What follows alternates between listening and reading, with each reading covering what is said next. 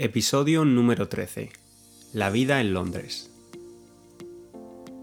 Bienvenidos y bienvenidas una semana más al podcast de español para estudiantes de nivel intermedio Spanish Language Coach.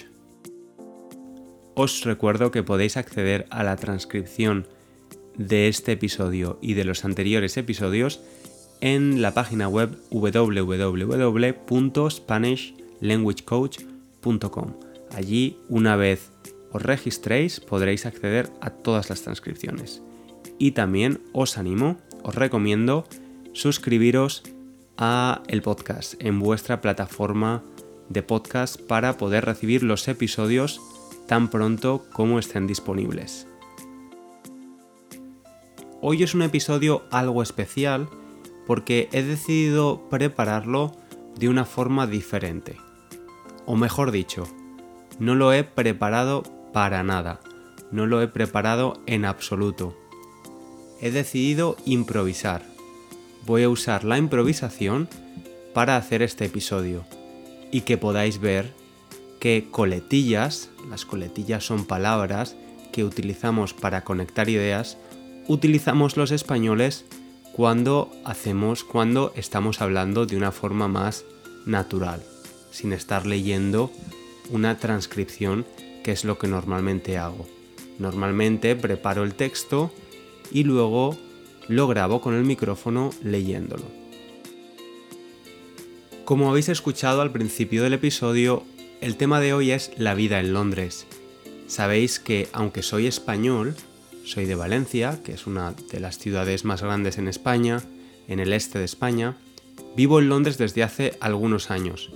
Os voy a contar por qué vivo aquí y cómo es la vida para un español en Londres. Estoy seguro que muchos de vosotros habéis estado en Londres alguna vez, habéis visitado Londres. Además, quizás algunos de vosotros también seáis londinenses. Viváis aquí ya que gran parte de los oyentes de este podcast son británicos. Y bien, os cuento un poco más por qué decidí mudarme a Londres. La primera vez que vine a Londres fue en el año 2008, hace 12 años. Vine de viaje con mi padre, un viaje de unos 5 días más o menos, y estaba muy ilusionado porque no había viajado a Reino Unido, no, conocía ninguna ciudad en Reino Unido y tenía muchas ganas de conocer Londres. Además, mi padre había vivido en Londres cuando era joven durante varios años. Vinimos durante unos días y la verdad es que la ciudad me encantó, me enamoró. Recuerdo que vinimos en el mes de noviembre y aunque hacía algo de frío, no me importaba porque me pareció una ciudad espectacular. Me parecían los edificios preciosos, toda la oferta cultural, todas las opciones de entretenimiento, todo me parecía diferente, la multiculturalidad, poder escuchar acentos de todos los lugares del mundo, era algo, la verdad, muy diferente a lo que estaba acostumbrado ¿no? en, en Valencia, en España. Y recuerdo en un momento dado pensar que, que esa no iba a ser la última vez que visitaba Londres y que además quería vivir en Londres en el futuro de alguna manera tenía que buscar la manera de, de poder volver y quedarme a vivir en Londres durante un tiempo. Y la oportunidad apareció.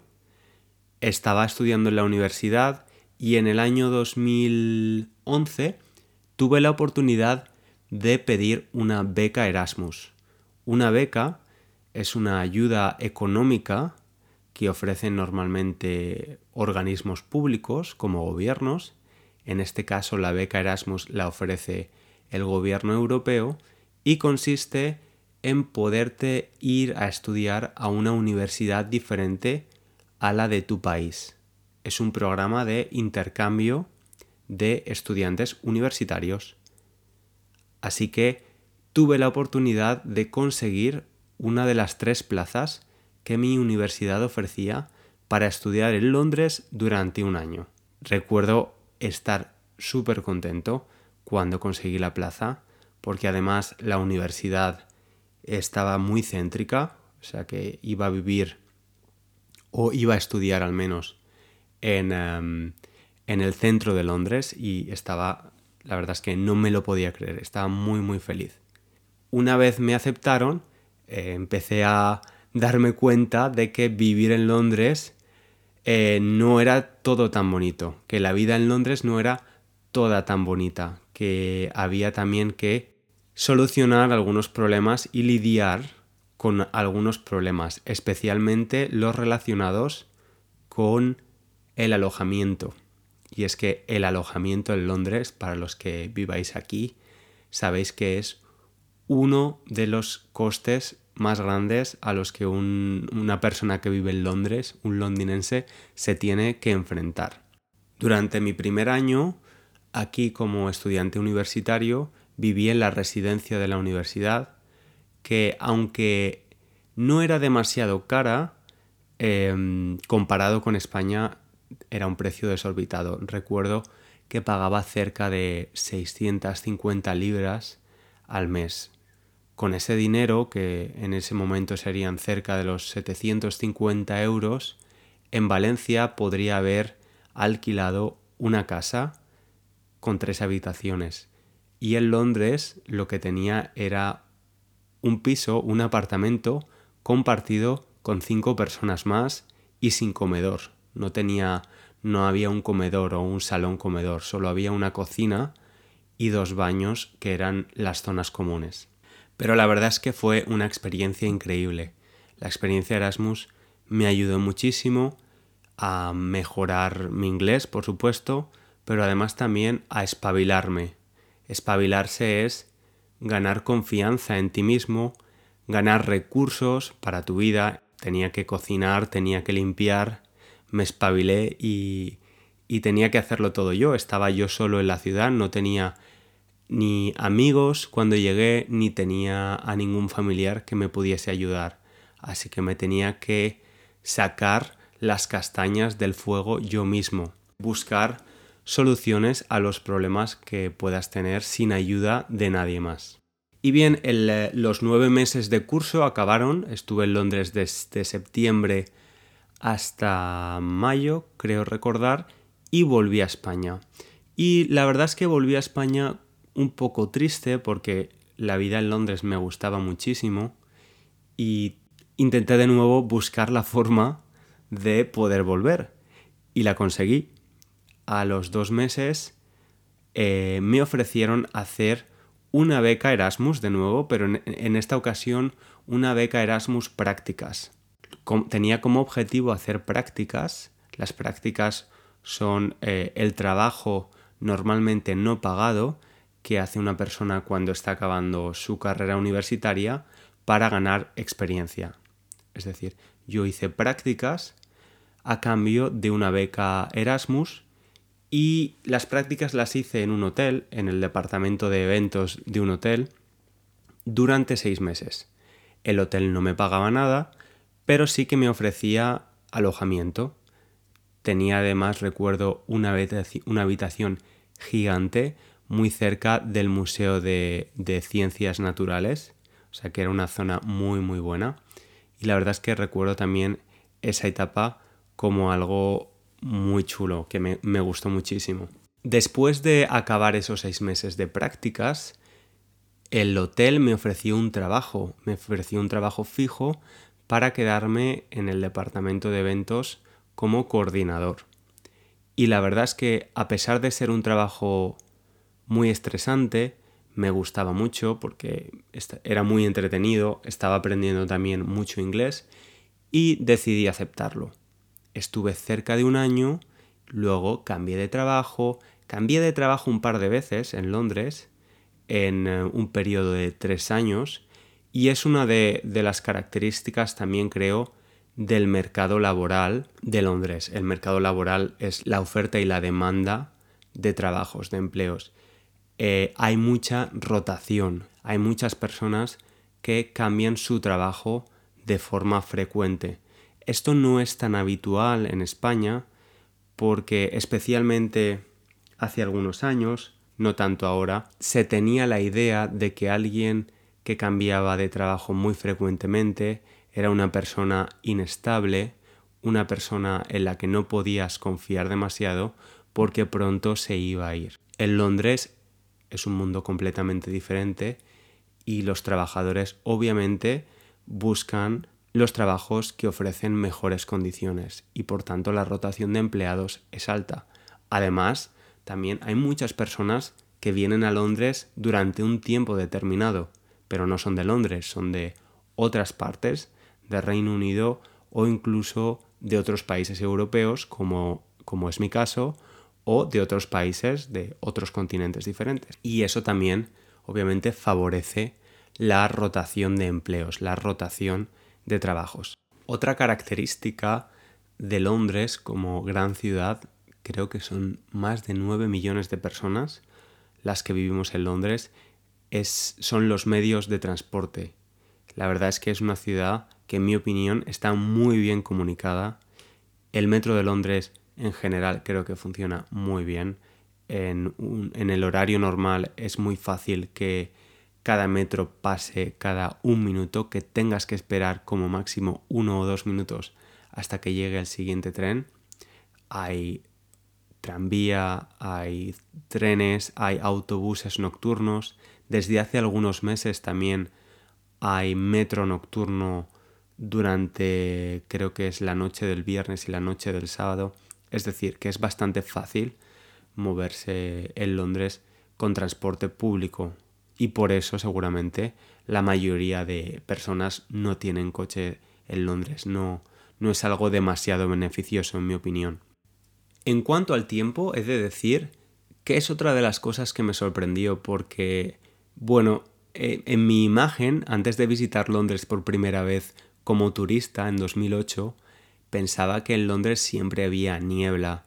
Tenía la imagen de Londres de Mary Poppins, la película de Disney, donde Londres siempre aparece con mucha niebla, pero en realidad eh, no es así, no, es habitual que haya niebla en Londres, o al menos yo no la veo muy a menudo.